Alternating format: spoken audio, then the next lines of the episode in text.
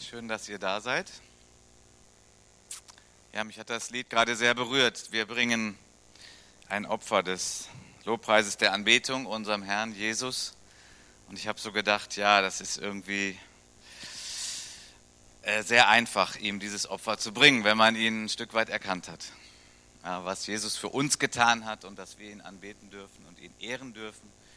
Ähm, eigentlich ein Vorrecht, ist kein anstrengendes Opfer, weil Jesus ist so wunderbar, ist unser Erlöser, ist unser Retter, ist unser Bruder, der Löwe aus dem Stamme Juda und jetzt könnte ich die ganze Zeit weiter seine Namen und Titel nennen. Jesus ist einfach wunderbar und er ist hier und er ist der Hauptgrund, warum wir überhaupt Gottesdienst feiern. Würde Jesus sagen, ich gehe jetzt und bleibt nicht hier, dann würden wir sofort die Veranstaltung schließen, weil es geht um ihn, er ist die Mitte.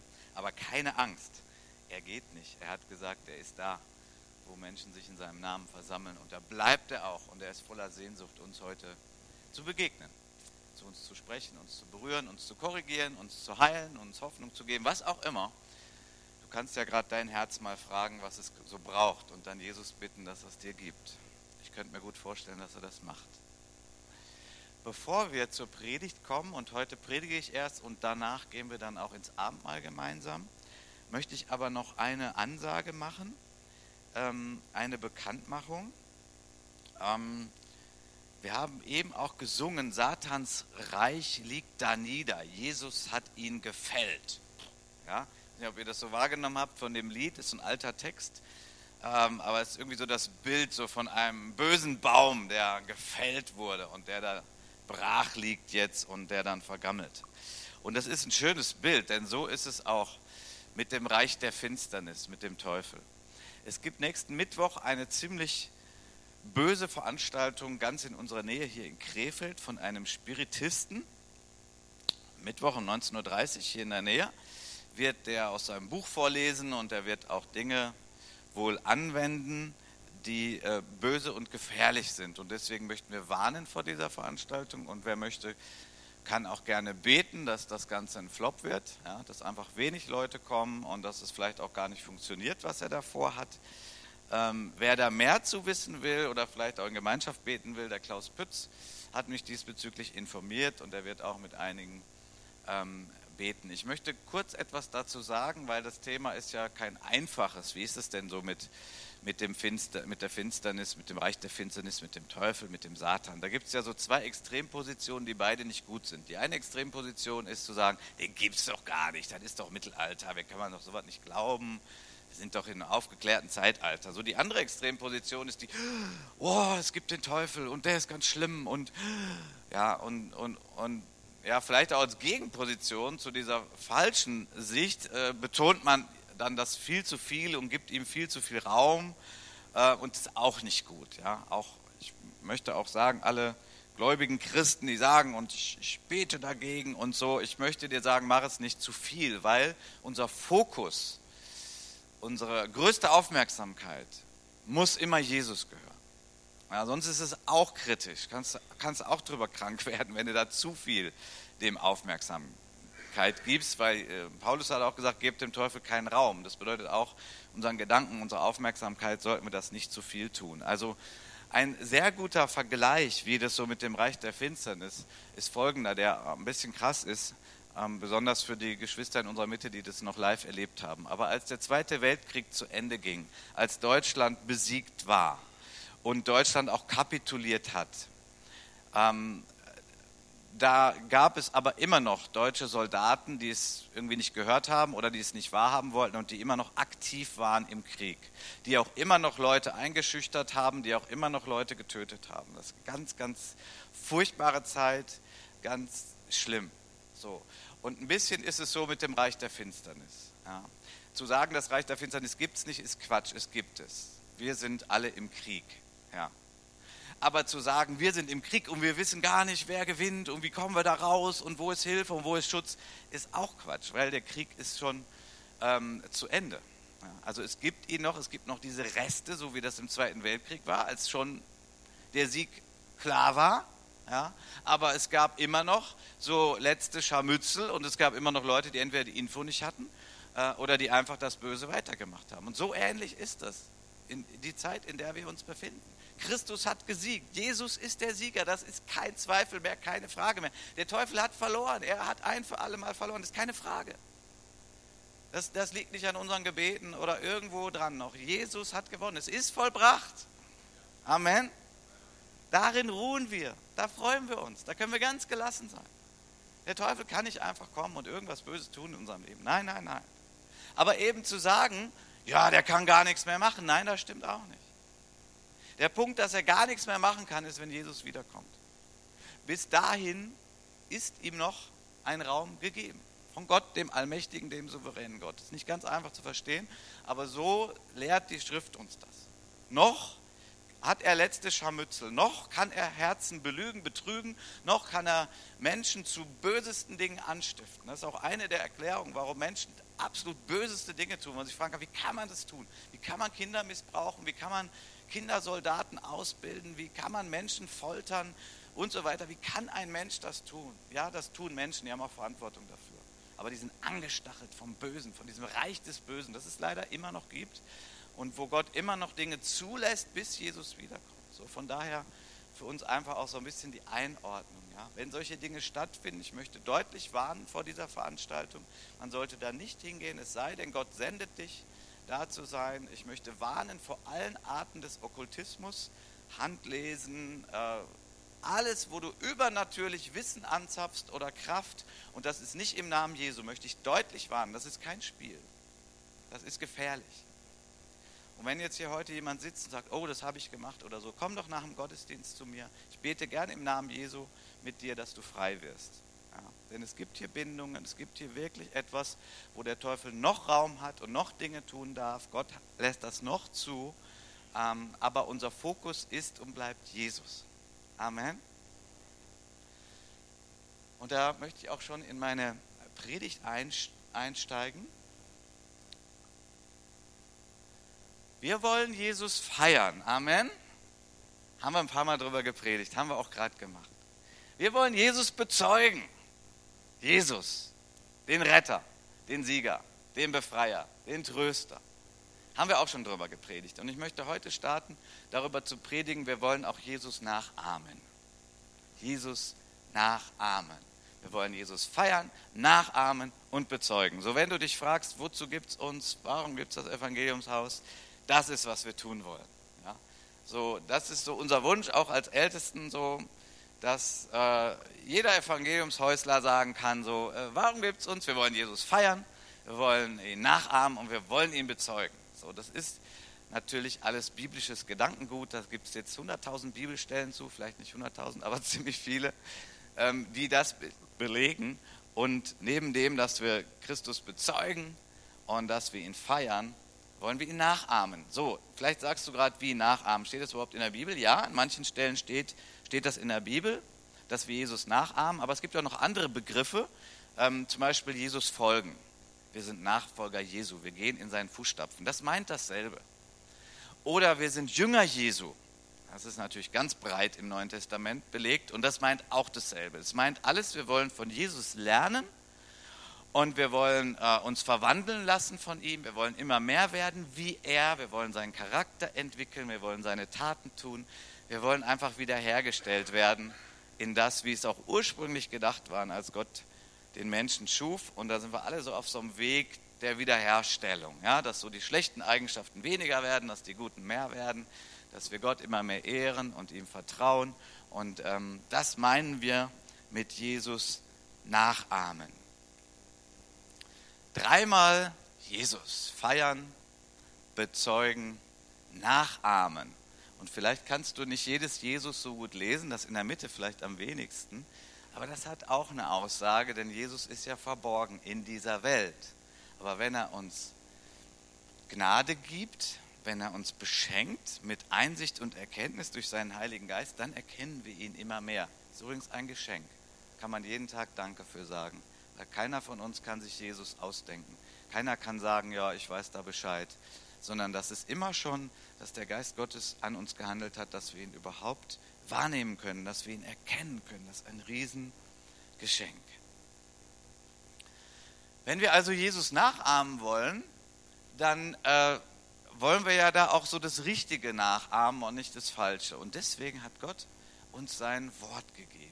Ist so wunderbar, das ist so die Sicherheit, das ist so die Klarheit. So, wie ist Jesus? Ja, lass uns das Neue Testament lesen und Prophezeiungen aus dem Alten Testament und so weiter. Wie ist Jesus? Ja, so wie die Bibel es sagt. So ist Jesus. So wunderbar ist Jesus. Und wir brauchen alle immer wieder die Schrift, immer wieder Klärung unserer Gedanken, weil jeder hat so sein Bild so von Jesus. Auch Jesus, das war so der Müsli essende, Sandalen äh, behaftete, freundliche Mann, der immer nett war zu allen Menschen. So, das ist so halb wahr. Ja? Das ist halb wahr. So, er, er, war nicht einfach nur dieser nette Typ. Ja? Ja, sondern er war auch sehr klar und sehr deutlich. Er hat mit der Wahrheit gekämpft und er hat gegen das Böse gekämpft. Das ist auch damit drin. Und so gibt es sehr viel und so können wir unser Leben lang lernen, wie ist Jesus. Und wir lernen das hauptsächlich durch den Umgang mit dem Neuen Testament, mit dem Lesen der Texte und dass der Heilige Geist dazu kommt und dass er uns hilft, Jesus immer mehr zu erkennen. Also der alte Paulus hat mal gesagt, der alte Paulus, also er war schon älter, als er den Brief geschrieben hat, den Philipperbrief, da hat er gesagt, und ich möchte Christus immer mehr erkennen. So, das war nicht, weil er Jesus nicht kannte. Ich behaupte mal, zu dem Zeitpunkt kannte er Jesus besser als jeder andere hier in diesem Raum. Er kannte Jesus schon sehr tief und sehr gut, aber er wusste, da gibt es noch mehr. Jesus ist so wunderbar, da gibt es noch mehr. So, das ist ein lebenslanger Prozess, ja, bis wir dann da oben ankommen oder er wiederkommt und wir ihn sehen, wie er ist. So, dann ist dieser Lernprozess vorbei. Bis dahin lernen wir. Hoffentlich lernen wir bis dahin, weil es auch immer die Gefahr, dass man sagt, so jetzt ist genug gelernt, ich weiß alles. Ähm, das ist aber auch ein Fehler. Nein, wir wissen nicht alles. Wir lernen, bis wir ihn sehen, wie er ist. So, jetzt gibt es natürlich eine Menge, was wir lernen können von Jesus. Und ich möchte heute einen Aspekt nennen, einen von sehr, sehr vielen Aspekten wo es gut ist, Jesus nachzuahmen. Und dazu einen Text aus dem Lukasevangelium, Kapitel 10, 38 bis 42. Lukas 10, 38 bis 42. Es begab sich aber, als sie weiterreisten, dass er in ein gewisses Dorf kam und eine Frau namens Martha nahm ihn auf in ihr Haus. Und diese hatte eine Schwester, welche Maria hieß. Die setzte sich zu Jesu Füßen und hörte seinem Wort zu. Martha aber machte sich viel zu schaffen mit der Bedienung. Und sie trat herzu und sprach, Herr, kümmerst du dich nicht darum, dass mich meine Schwester alleine dienen lässt? Sag ihr doch, dass sie mir hilft. Jesus aber antwortete und sprach zu ihr, Martha, Martha, du machst dir Sorge und Unruhe um vieles. Eines aber ist Not. Maria hat das gute Teil erwählt, das soll nicht von ihr genommen werden. Also ich glaube, die Martha fand das auch nicht nett, was Jesus gerade gesagt hat. Das ist ein gutes Beispiel dafür, dass Jesus nicht immer nett war. Ich weiß nicht, wie uns das gehen würde so in der Situation. Also ich hätte schnell ein schlechtes Gewissen. So, oh stimmt, hast ja recht, komm, ich helfe dir. So, es wäre auch nicht unbedingt eine schlechte Reaktion, kommt so auf die Umstände an. Ja. Und äh, wir können ganz sicher sein, dass Jesus gar nichts dagegen hatte, äh, dass jemand äh, gutes Essen vorbereitet und den Tisch deckt und da hat Jesus gar nichts dagegen. Das wäre so völlige Fehlinterpretation dessen, was hier abläuft. Und doch ist es ein Text, wo Jesus uns auf etwas sehr Tiefes hinweist, womit der Mensch immer schon zu tun hatte. Und ich weiß nicht, ob es in dieser Zeit besonders schlimm ist, aber manchmal komme ich so auf den Gedanken, dass es in dieser Zeit besonders schlimm ist. Martha, Martha, du machst dir Sorgen und Unruhe um vieles. Ist das nicht ein bisschen Kennzeichen unserer Zeit? Und bin ich nicht auch manchmal so unterwegs, dass ich mir viele Gedanken mache und von vielem beunruhigt bin? Und jetzt mal die ganz praktische Frage, und wie viel Zeit bleibt dann über, zu den Füßen Jesu zu sitzen? Das ist ja ein sehr schöner, sehr schönes Bild, ein sehr schöner Ausdruck. Und wir haben da ganz verschiedene Begriffe für. Am meisten benutzen wir den Ausdruck stille Zeit machen. Ja. Aber da gibt es auch andere Begriffe. Ja. Manche haben mal gesagt, ach, stille Zeit, ich mache Power Hour. Ja. Stunde der Kraft, so, das ist auch gut. Ja. Ich, Power Hour heißt, ich habe Zeit alleine mit Jesus, damit ich neue Kraft bekomme. Das ist auch gut. Ja. Aber ist ja auch egal, wie wir das nennen. Im Kern geht es darum, ahmen wir Jesus nach, auch in dem, dass wir Zeit freischaufeln in unserem geschäftigen Leben, um zu sagen, ich bin alleine mit Jesus. Und ich nehme mir Zeit dafür und ich bin alleine mit Jesus. Ob ich dann irgendwie knie und mir vorstelle, ich knie zu seinen Füßen oder ob ich bequem im Sessel sitze oder ob ich in meinem Zimmer umherlaufe und bete oder ob ich einen Spaziergang mache und bete. Da gibt es ganz viele verschiedene Formen und da ist nichts gegen einzuwenden. Aber die Frage ist, habe ich Zeit alleine mit Jesus? Sitze ich zu seinen Füßen, bildlich gesprochen, wie auch immer? Habe ich Zeit alleine mit Jesus? Und ich weiß nicht, was jetzt passieren würde, wenn wir jetzt gerade mal eine Umfrage machen würden, hier ganz konkret, ganz direkt, ganz ehrlich. Aber du kannst dir selber die Frage stellen, das ist jetzt alles Entscheidende heute. Bei, dem, bei Predigten ist immer das alles Entscheidende, was, was machst du mit dem Wort übrigens. Ne? Das ist immer das alles Entscheidende. Du, manchmal machen wir uns sehr viele Gedanken um unseren Nachbarn oder um Bruder oder Schwester XY. Oh, gut, dass die das jetzt mal hört. Aber das alles Entscheidende ist eigentlich, was machst du mit dem Wort? Das ist, das, das ist immer.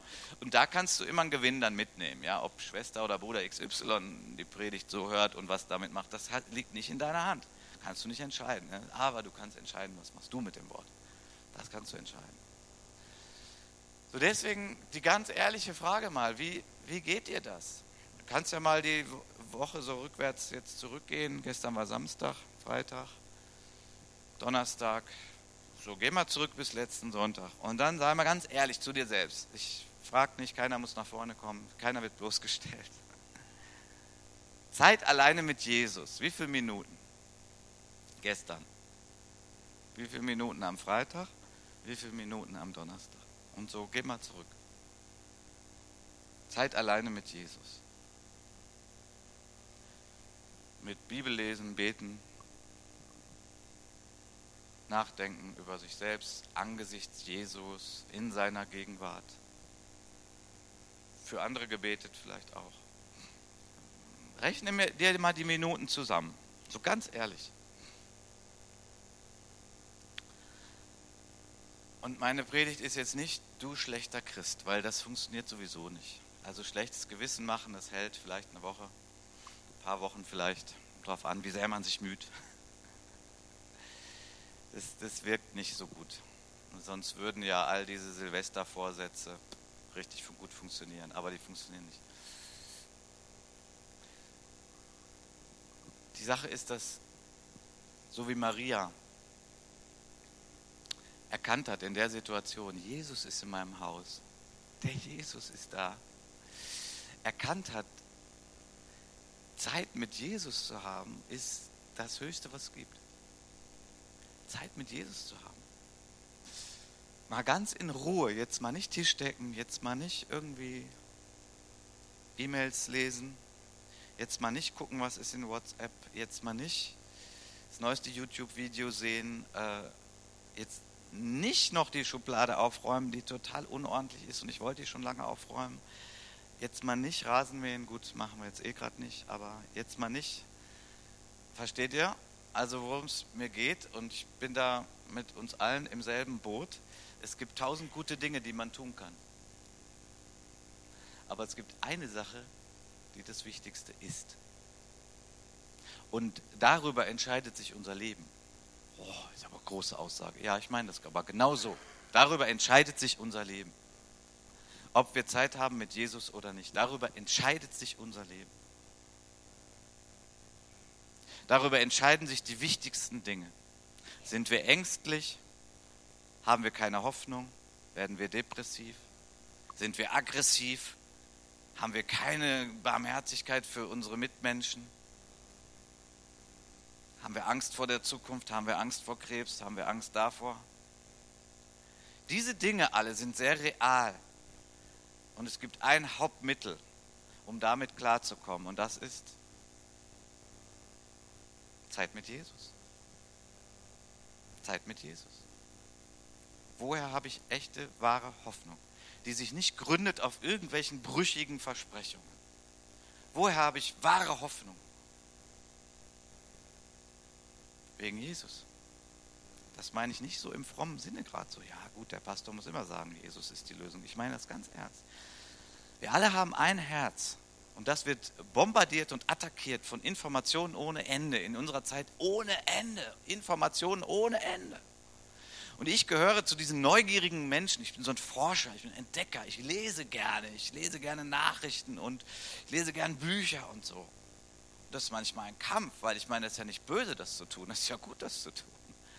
Aber zu sagen, jetzt nur Jesus. Nur Jesus.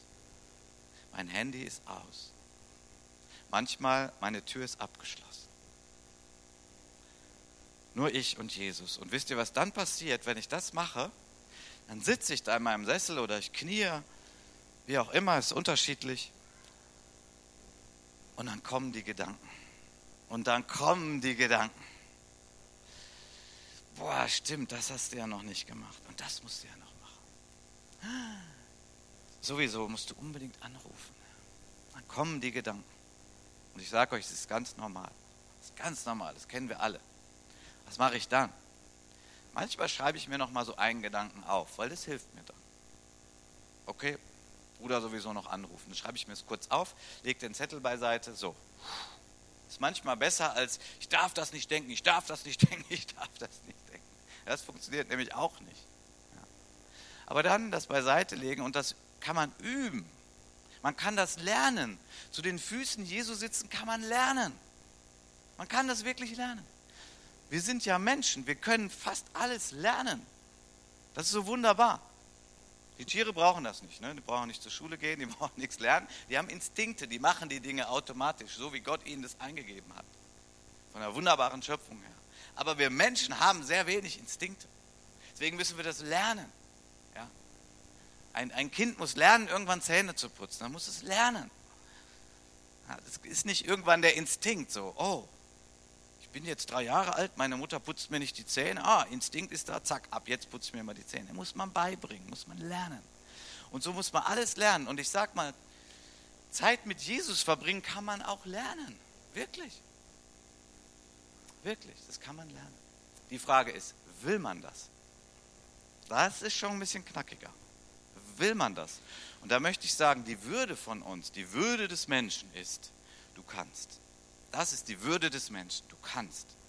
Und wenn mir einer sagt, das, das kann ich nicht, weil so und so und so und so und so und so, dann sage ich, okay, dann vielleicht kann ich dir helfen, wenn du willst. Wir treffen uns regelmäßig und dann arbeiten wir das mal ab, wo du sagst, das geht nicht, damit du das machen kannst, was geht.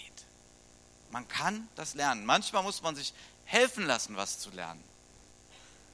Und das ist manchmal das größte Problem, weil wir nämlich alle so furchtbar stolz sind. Oh, was habe ich jetzt gesagt? Wir sind alle furchtbar stolz. Ja, das stimmt irgendwie. Wir sind oft zu stolz, uns helfen zu lassen. Das ist das, eines der Urprobleme des Menschen überhaupt. Wir sind zu stolz, uns helfen zu lassen. Das kann ich selbst. Okay, bleiben wir bei dem Thema. Zu den Füßen Jesu sitzen. Wenn du sagst, das kann ich selbst, ich habe jeden Tag meine Viertelstunde oder meine halbe Stunde oder meine Stunde. So, ich will hier gar keine Gesetze verbreiten, wie, wie lange das sein muss. Aber was ich sagen möchte ist, habe Zeit mit Jesus. Lass Jesus dein Herz berühren. Lass, dass er dir Hoffnung gibt, dass er dir Weisheit gibt, dass er dir die Zukunft zeigt für dich, was der nächste Schritt ist. Dass er dir hilft, wo du vergeben musst. Und, und, und, und, und. Du brauchst Jesus. Du brauchst Begegnung, Berührung mit Jesus, am besten täglich. Und was ist, wenn du das nicht hast? Ja, dann hast du eine Menge Probleme. Ja, aber ich habe gerade keine Probleme und ich habe schon drei Jahre nicht mehr gebetet. Dann danke Gott dafür. Dann hat er dich bewahrt. Aber, und jetzt bin ich keiner, der irgendwie hier schlechte Nachrichten verbreiten will, aber Probleme werden kommen, denn so ist das Leben auf diesem Planeten. Und die Frage ist, wie du dann da durchkommst, ob du dann irgendwie süchtig wirst von irgendwas oder total verbittert oder wenn du alt bist, ein Zyniker, der alles nur noch schlecht sieht oder, oder, oder. Wir sind nicht dazu geschaffen, ohne Jesus zu leben. Wir sind geschaffen, mit Gott zu leben, mit Jesus. Und wir müssen Zeit mit ihm alleine verbringen. Und ich hoffe, ich kann die Motivation in euch erreichen, dass ihr sagt, ja, das stimmt. Ich will das. Das ist mal das Erste, ich will das. Und wenn du sagst, ich will das und ich kann das, sei gesegnet, wunderbar. Wenn du sagst, ich will das, aber ich kann das nicht, dann lass dir helfen, okay? Dann lass dir helfen, wenigstens das. Wenigstens das.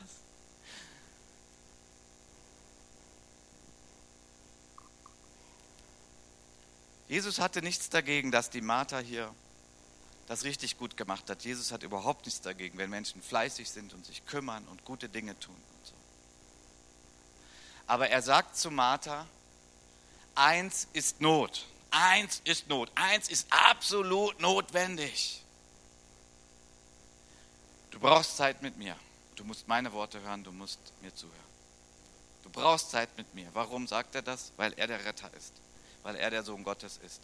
Weil er der ist, der uns Menschen von Zerbrochenheit, Problemen, Hoffnungslosigkeit, Süchten, was es auch alles gibt, hineinbringt in das, was Leben ist, denn dazu sind wir geschaffen.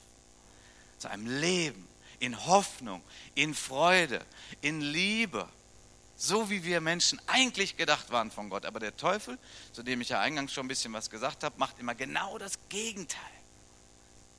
Ja, er zerstört Liebe, er zerstört Freude, er zerstört Hoffnung. Er zerstört Beziehungen. Und damit ist er immer noch unterwegs. Er darf das noch. Und deswegen, wenn du sagst, ich brauche Jesus nicht oder ich brauche keine Zeit mit Jesus, dann sage ich dir, früher oder später wirst du stranden, wirst du verlieren, weil du kannst diesen Kampf nicht ohne Jesus gewinnen. Aber mit Jesus hast du schon gewonnen. Mit Jesus gehst du durch dick und dünn, durch gute Zeiten, durch schwere Zeiten und dein Herz und darum geht es im allermeisten in unserem Leben. Unsere innere Persönlichkeit wird berührt von Jesus. Wir bekommen neue Hoffnung, weil manchmal haben wir die nicht. Dann brauchen wir Jesus, er gibt uns Hoffnung und so weiter und so weiter und so weiter. Das Leben gelingt in Verbindung mit Jesus und sonst gelingt es nicht. Und deswegen ist Jesus hier knallhart zu einer Frau, die sich kümmert, die vielleicht tief verletzt ist. Was sagt der denn?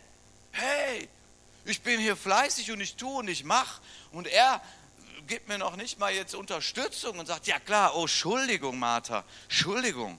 Haben wir total vergessen. Wir packen jetzt mal schnell mit an. Nein, hat Jesus nicht gemacht.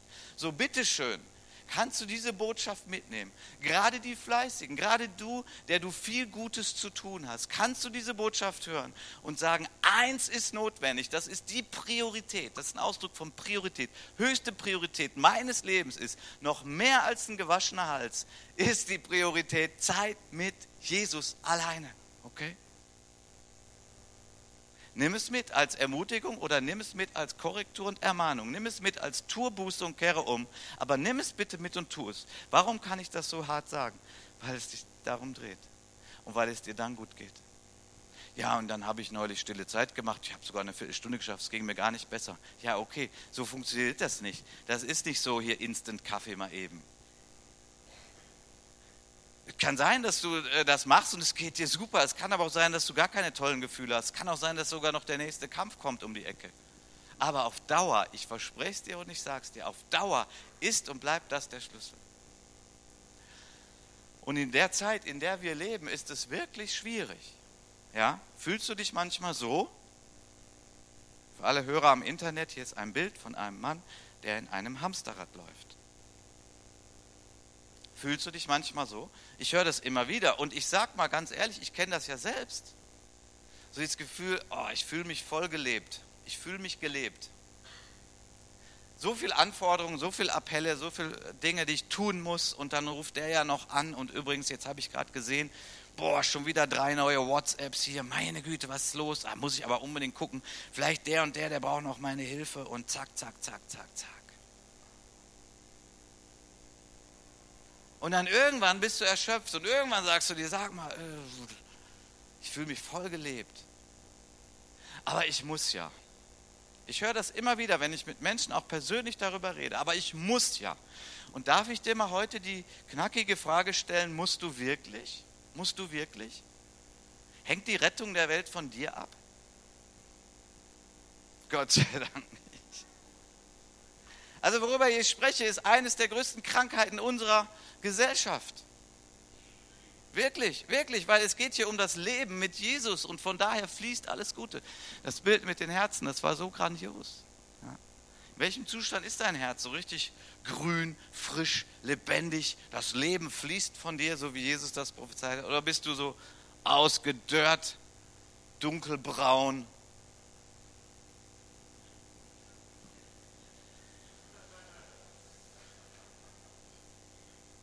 Ja. Ja, aber ich kann nicht anders. Ich höre das so oft. Kannst du Jesu Wort ernst nehmen und sagen, das ist die Priorität des Lebens? Kannst du das ernst nehmen? Und dann sagen, ich will das. Und dann tust du es. Und du schaffst es alleine oder du schaffst es alleine nicht und lässt dir helfen.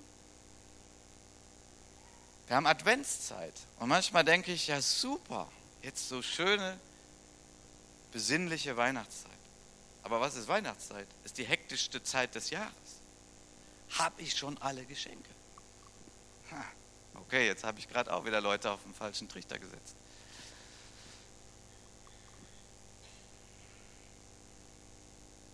Aber was ist denn, wenn du entscheidest, ich mache das aber dieses Jahr so? Kannst du das entscheiden? Ich würde sagen, ja. Ist das ein Kampf? Ich würde sagen, ja. Ist das manchmal hart? Ich würde sagen, ja. Weil dann musst du den einen oder anderen Besuch halt streichen oder die eine oder andere Karte vielleicht nicht schreiben oder das eine oder andere Geschenk nicht kaufen, weil wenn dein Leben eh schon pickepacke voll ist, kannst du ja nicht das alles auch noch tun im Dezember und sagen, ich habe jeden Tag schöne, gute Zeit mit Jesus. So richtig entspannte halbe Stunde. Funktioniert nicht. Warum? Weil Gott dir nicht den, die 25. Stunde am Tag schenkt. Ist einfach so. Wir sind in Zeit gebunden. Da hat keiner mehr oder weniger. Absolute Gerechtigkeit. Ein anderes Bild, was ich gefunden habe, finde ich so sprechend. Ja, so sprechend. Einige von euch kennen vielleicht diese Geschichte von dem Esel und der Möhre. Ja, ich möchte uns mal eine Version vorlesen, die ich gefunden habe von einer Karin Krümmel. Das ist die Autorin, möchte ich auch zu ihrer Ehre hier sagen. Lese uns das mal vor. Es war einmal ein kleiner Esel, dem wurde gesagt, dass einfach nur Esel zu sein im Leben nicht genügt. Also hing man ihm eine Möhre vor die Nase mit einer Halterung an ihm selbst befestigt. Somit befand sich die Möhre immer einen halben Meter vor ihm und spornte ihn an, sich vorwärts zu bewegen. Wenn ich mich ordentlich anstrenge, bis ich die Möhre habe, werde ich glücklich und zufrieden sein, dachte sich der Esel. Solange ich die Möhre nicht erreichte, war ich wohl noch nicht gut genug und ich muss einfach noch weiter üben. So des Esels Plan. So verbrachte der Esel ein anstrengendes Leben, ohne je mit sich selbst, so wie er gerade war, zufrieden sein zu können. Als der Esel immer älter und auch schon müde wurde, begegnete ihm ein kleines Mädchen. Es interessierte sich nicht für die Möhre, es sah nur den Esel liebevoll an und jubelte, was für ein wunderschöner und großartiger Esel du doch bist. Der Esel erschrak und konnte die Worte des Mädchens kaum glauben. Er war ja nicht einmal fähig, die Möhre direkt vor seiner Nase zu erreichen. Er dachte bei sich, ich bin ja nichts geworden in meinem Leben, bin eben doch einfach nur ein Esel. Und das allein sollte schon genügen, großartig zu sein. Ich bin großartig, flüsterte zaghaft fragend der Esel. Ich bin großartig. Wenn das wahr wäre, was könnte ich alles ausprobieren in meinem noch verbleibenden Leben? ich würde mich nicht mehr um die Möhre kümmern, sondern erkunden, wohin, wohin mich meine starken Beine tragen können und herausfinden, was in meinem Eselleben noch alles möglich ist. Was wäre das für eine Freude? Da beschloss der Esel dem kleinen Mädchen einfach zu glauben. Er schmiegte sich sanft an sie, dankte ihr und rannte los, so schnell und freudig wie nie zuvor, ohne auf die dumme Möhre zu achten. Und wenn er nicht gestorben ist, so lebt er noch heute und ein wunderbares Eselleben als einfach nur ein großartiger Esel, einfach so wie er ist. Süße Geschichte.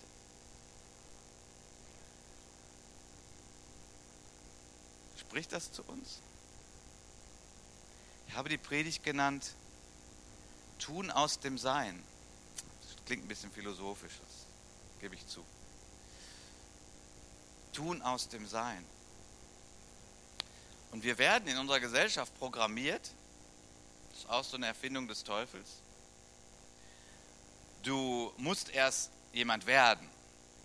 Also genau umgedreht. Du musst erst jemand, du musst beweisen, dass du gut bist. Du musst dich anstrengen. du musst gute Noten haben und vielleicht schaffst du es, jemand zu sein. Ja, gibt so alte Sprüche wie, du musst ein Haus haben, einen Baum gepflanzt haben und ein Kind gezeugt haben. Habt ihr vielleicht noch nie gehört, aber das ist so ein Spruch in unserer Gesellschaft. Habe ich ein paar Mal schon gehört. Und das heißt, okay, wenn ich das gemacht habe, ich habe ein Haus, ich habe einen Baum gepflanzt, habe ein Kind gezeugt, dann bin ich jemand. So, mag sich jetzt für dich vielleicht komisch anhören, dieser Spruch, aber dann überleg mal, ob du vielleicht ähnliche Sprüche hast. So, ja, wenn ich mein Abitur habe, so, dann bin ich jemand. Wenn ich diesen und jenen Beruf erreicht habe, oder diesen oder jenen Abschluss, dann bin ich jemand. Ja. Wenn ich dieses Amt erreiche, dann bin ich jemand. Und so werden wir programmiert die ganze Zeit, dass wir immer hinter dieser Möhre hinterher rennen, um irgendwann dahin zu kommen und zu sagen, dann bin ich glücklich und zufrieden. Wie wäre das denn, wenn es andersrum wäre? Wenn man sagen könnte, ich bin, wer ich bin und ich bin glücklich und zufrieden. Und weil das so ist, habe ich auch total Lust, das und jenes zu tun und dieses Ziele mir zu setzen und hoffentlich auch zu erreichen. Wie wäre das, wenn es genau umdreht? Ich kann euch sagen, was das ist. Das ist Leben, wie Gott es sich gedacht hat. Das ist Leben in Freiheit. Das ist Leben in Unfreiheit. Und ich möchte dich fragen, was ist deine Möhre? Was glaubst du, was du erst erreichen musst und dass du dann glücklich und zufrieden bist? Das Bankkonto auf so und so viel oder sagen wir mal die Schulden abgebaut. Es gibt sehr viele sehr gute Ziele, versteht mich bitte richtig. Aber dieses ewige Hinterherhasten, das ist nicht, wie Gott sich das gedacht hat. Und ich glaube, dass das eine der Ursachen ist, warum wir Probleme haben, stille Zeit zu machen. Das ist eines der Ursachen, vielleicht, vielleicht das tiefste Problem, was es gibt. Ja, wenn ich nicht zuvor noch das mache oder jenes tue. Und wir definieren uns darüber, was wir zum Teil auch Gutes für andere tun. Ja, wir definieren uns darüber. Warum fällt es Leuten so schwer, äh, die, das abzuschalten, das Handy? Ja, weil sie glauben, so, ja, ich bin ganz wichtig und wenn ich das nicht gehört habe oder das nicht mitgekriegt habe oder jenem nicht geholfen habe, oh, dann fühlen sie sich nicht so wertvoll. Und dann wird man zu jemandem, der immer hinter der Möhre herrennt, die er nie erreicht. Könnte man das vielleicht umdrehen? Könnte man erst jemand sein und aus diesem Sein dann die guten Dinge alle tun? Es ist schon interessant in unserer Gesellschaft, in unserer Kultur, wenn man fragt, äh, wenn man jemanden neu kennenlernt, ja, was ist so eine der ersten Fragen, die man irgendwann stellt? So, man sagt ja, und was bist du? Und was meint man mit der Frage? Was bist du? Was, was ist so jetzt, was ist so die gewünschte Antwort? Hm? Was bist du? Was ist, was will man dann wissen?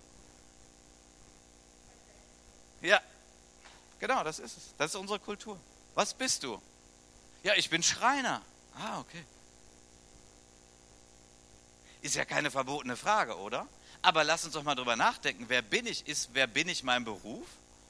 Hm, ist auch ein bisschen komisch, oder?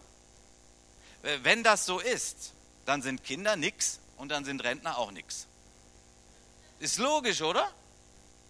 Dann ist nur jemand was, der einen Beruf hat, der den auch ausübt, am besten noch erfolgreich. So, der ist jemand. Ein gemachter Mann, ein gestandener Mann, eine gestandene Frau. So, wer ist das? Ja, einen richtig guten Beruf, einen guten Ansehen. Ah. Aber für viele ist das diese Möhre. Die rennen da hinterher.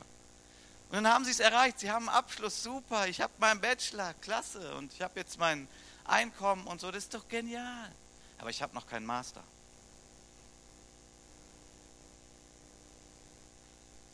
Nichts gegen Master machen, gar nicht. Nichts gegen Karriere machen, gar nichts. Die Frage ist, wer bist du? Du bist nicht dein Beruf. Du bist bestenfalls und höchstens und maximalst ein Kind Gottes. Ein Kind Gottes. Es gibt keine höhere Identität als Kind Gottes sein. Es gibt keine höhere Identität. Und Kind Gottes sein heißt, ich rede mit meinem Gott. Ich habe Beziehung mit meinem Gott. Ja? Kind Gottes sein, das haben wir, glaube ich, schon gelernt, ist nicht, dass ich äh, sonntags in ein Kirchengebäude gehe. Das ist nicht Kind Gottes sein. Das sollte man auch tun, weil Gottesdienst einem hilft, Kind Gottes zu leben und zu sein. Aber Kind Gottes sein ist eine Identität, ist eine, eine der bin ich, der bin ich. Ja. Ich habe früher immer gesagt, so scherzhaft so, Carsten Buck, wer ist das? Und dann hätte ich auflisten können, ja, was ich gemacht habe und was ich erreicht habe, auch in meinem Beruf und welche übergemeindlichen, habe ich manchmal so scherzhaft gesagt, das geht jetzt leider nicht mehr, aber habe ich scherzhaft gesagt, ich bin ein Dicker auf dem Weg zum Himmel. Das ist meine Identität. Ich bin ein Dicker auf dem Weg zum Himmel. Das habe ich früher öfters gesagt. Gut, das kann ich jetzt nicht mehr sagen. Das glaubt mir keiner mehr. Ähm, aber was ich damit ja ausdrücken will, ist, ich bin nicht Pastor, also das ist nicht meine tiefste Identität. Ich bin nicht Regionalleiter, was ich mal war, das ist nicht meine tiefste Identität. Ja? Ich bin nicht in dem Sinne Deutscher, ich bin nicht Wuppertaler, ich bin, das bin ich alles auch und das ist auch okay und das finde ich auch gut und richtig. Aber ich bin ein Kind Gottes. Und wenn ich da drin unterwegs bin, dann bin ich wie in dieser Geschichte dieser Esel, der entdeckt, boah, ich habe coole Beine, ich kann rennen, ich habe die Fähigkeit, Predigten vorzubereiten und zu halten. Und manchmal sind Menschen gesegnet. Ich kann Gruppen leiten und Sitzungen vorbereiten und durchführen und nacharbeiten. Ich kann Gemeinde gestalten. Ja, ich freue mich. Ich bin dieser Esel, dem Gott diese Fähigkeiten gegeben hat. Das tue ich zum Nutzen der Menschen, hoffentlich. Und ich entwickle mich darin weiter und ich freue mich darin. Aber wenn ich das alles nicht mehr tun könnte, wer bin ich denn dann? Ja, bin ich dann verloren? Ist dann mein Leben vorbei? Bin ich dann gar nichts mehr? Nein, dann bin ich immer noch Kind Gottes. Kind Gottes. Es gibt nichts Höheres. Und Kind Gottes lebt davon, mit diesem Gott zu sprechen und zu reden, Zeit zu verbringen. Ich habe oft hier mein Handy so eingestellt, ähm, dass ich nicht erreichbar bin. Und ich weiß, dass das jetzt manche schockt. Aber wisst ihr was? Ich habe eine Zeit lang versucht, wie Gott zu sein. Gott ist immer erreichbar. Aber wenn du versuchst, wie Gott zu sein, gehst du kaputt. Also habe ich mir gesagt, ich will sein wie Jesus. Okay? Aber Jesus ist ja auch Gott. Okay, was meine ich damit? Als Jesus auf der Erde war, gebunden in der Zeit und in seinem Körper. Das sind ja Einschränkungen in gewissem Sinne. Das werden wir in der Ewigkeit richtig doll spüren und sehen, wenn wir das nicht mehr haben. Aber jetzt haben wir das. Man ist in einem Körper und man hat Zeit und die ist begrenzt. Und das hatte Jesus auch, als er hier auf Erden war. Und das bedeutet, er war nicht immer erreichbar. Wo ist Jesus? Wissen wir auch nicht. Vielleicht wieder auf dem Berg beten. Okay. Ich bin manchmal nicht erreichbar. Ich bin ein Mensch aus Fleisch und Blut. Ich habe Grenzen. Ich kann nicht alles. Ich bin nicht Gott. Ich ahme Jesus nach. Das heißt, manchmal sage ich, okay, Handy, ich bin nicht erreichbar, sitze hier alleine mit Jesus. Und jetzt, ich bin jetzt nicht der Notarzt in Bereitschaft. Dann darf man das nicht machen. Ne? Wenn man Bereitschaftsdienst hat, dann ist man erreichbar. Aber ich bin nicht der Notarzt in Bereitschaft. Ich mache das jetzt so. Ich frage dich, wie, was machst du? Und ich frage dich, läufst du der Möhre hinterher oder sagst du, ich mache Zeit für Jesus in meinem Leben? Willst du lernen von Jesus? Willst du ihn nachahmen? Dann möchte ich dich herausfordern heute und möchte dich fragen, willst du nicht lieber diese Identität leben? Wenn wir einfach mal sagen, hier ist ein Vater und ein Kind, kannst du dich darin vielleicht wiederfinden und sagen, Gott ist mein Vater und ich bin sein Kind. Und ich bin geschützt bei ihm und ich lasse mir ganz viel von ihm zeigen. Ich bin geborgen, aber ich brauche diese Zeit im Schoß bei Gott zu sitzen. Ich brauche diese Zeit. Wenn ich das nicht mache, wenn ich da wild umherlaufe und auf alle möglichen Appelle reagiere, von mir innen selbst oder von anderen von außen, werde ich einfach immer dieser Möhre hinterherrennen und ich werde nicht glücklich und zufrieden sein und ich werde auch noch nicht mal äh, meinen Lebensplan erfüllen, den Gott mit mir hatte. Nein, werde ich nicht tun. Man wird abgelenkt sein, man wird tausend gute Dinge tun, hoffentlich gute, aber so sind wir im Regelfall. Ähm, aber wir werden nicht den Willen Gottes erfüllen mit unserem Leben wenn wir nicht Zeit mit Jesus verbringen.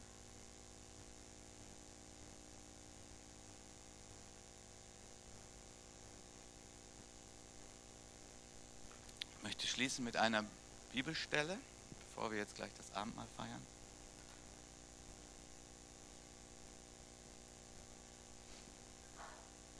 Und ich möchte noch ein Angebot aussprechen.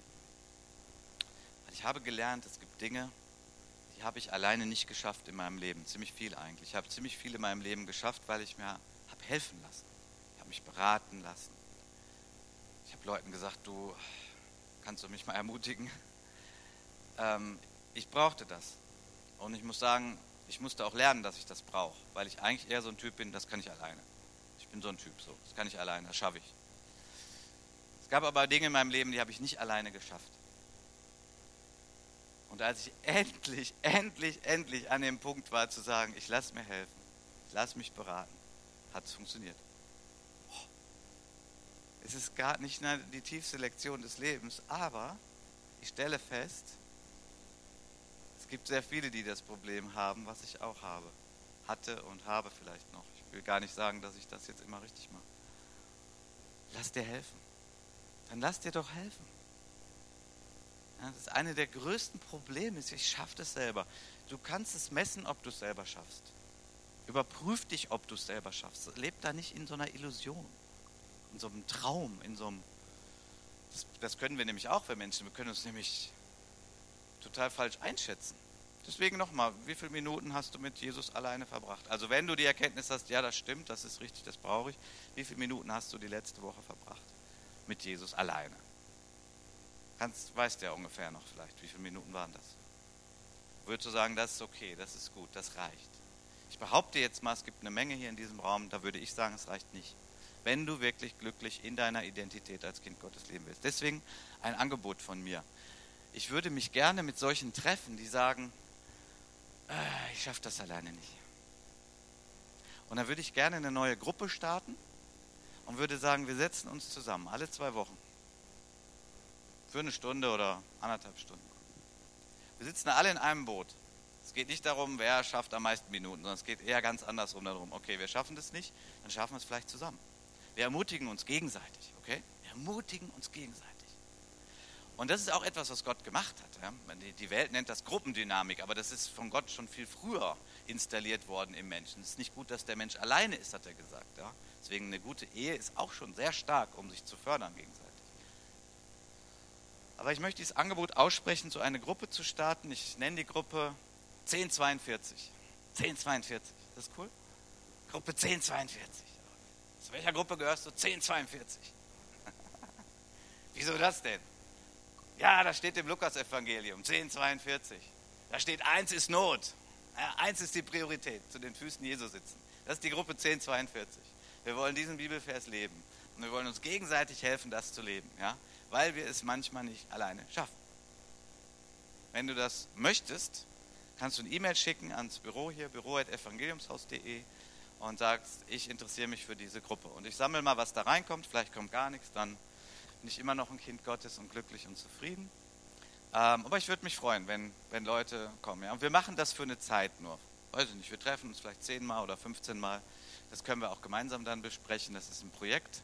Das ist einfach eine Unterstützungsgruppe, damit du zu den Füßen Jesu sitzt und das lernst, das zu tun. Und entdecken wirst, wie wunderbar das ist. Und dass die Möhre immer kleiner wird in deinem Leben und immer mehr du ein fröhlicher Esel bist, der entdeckt, was er alles tun kann.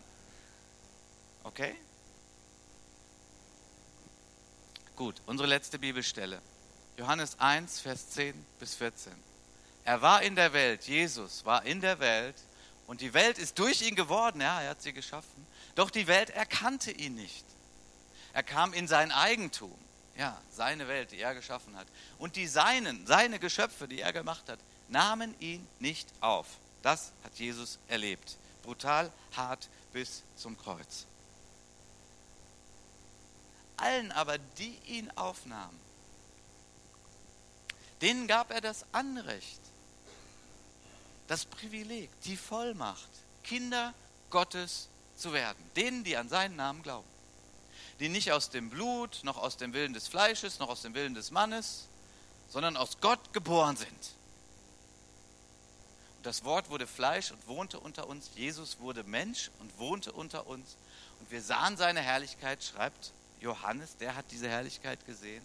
Eine Herrlichkeit als des Eingeborenen vom Vater, voller Gnade und Wahrheit. Jesus wohnt unter uns. Das tut er. Auch heute, auch jetzt hier. Er hat eine viel zu große Sehnsucht nach seiner Schöpfung, nach seinen Menschen, die belogen und betrogen sind von der Finsternis, dass er sie retten will. Deswegen ist er gekommen. Und diese Rettung läuft immer noch. Und die Frage ist, ist, dieser Kampf tobt immer noch um jedes Herz, auch um dein Herz. Wem wirst du folgen? Wem glaubst du? Wer schenkt dir eine gesunde Identität? Das Gute an Martha übrigens war, wenn ich noch mal kurz in diesen Text gehe, den wir am Anfang hatten, das Gute von Martha war, die hat die Tür aufgemacht für Jesus. Das war gut. Sie hat gesagt, Jesus, du bist heute mein Gast, komm rein. Das ist gut. Maria aber hat nicht nur die, die Tür des Hauses aufgemacht, sondern auch die Tür ihres Herzens. Maria hat Raum gemacht in ihrem Herzen für Jesus.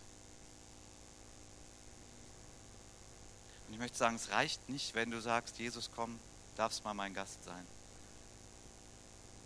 Es reicht auch nicht, ihm immer zu dienen,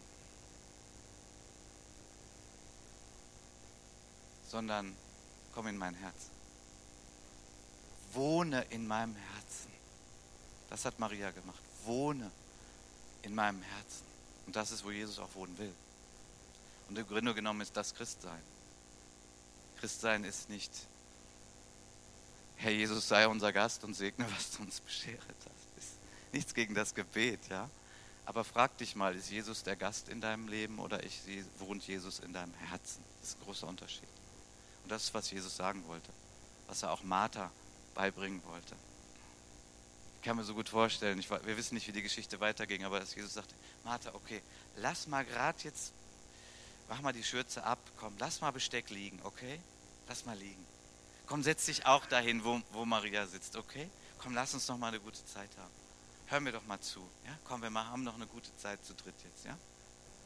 Und dann so, weiß ich nicht, Viertelstunde, halbe Stunde, weiß nicht, wie viel aus Jesu Herzen so floss oder wie viele Fragen die gestellt haben, was die alles wissen wollten. Eine richtig gute Zeit. Und dann sagt Jesus, okay, komm Maria, jetzt helfen wir der Martha. Komm, jetzt machen wir zusammen, jetzt decken wir Tisch, jetzt essen wir schön. Das kann ich mir richtig gut vorstellen. Kann ich mir richtig gut vorstellen. Jesus hatte nichts gegen gutes Essen, nichts gegen gut gedeckte Tische, gar nichts dagegen. Nichts gegen all diese praktischen Dienste in der Gemeinde, nichts dagegen. Ich hoffe, keiner fühlt sich schlecht, der hier Ordnerdienst macht, Technik bedient, Kassenführung macht, plant, E-Mails beantwortet. Das ist alles gut, ist alles richtig. Aber die Frage ist, Nummer eins, Zeit mit Jesus.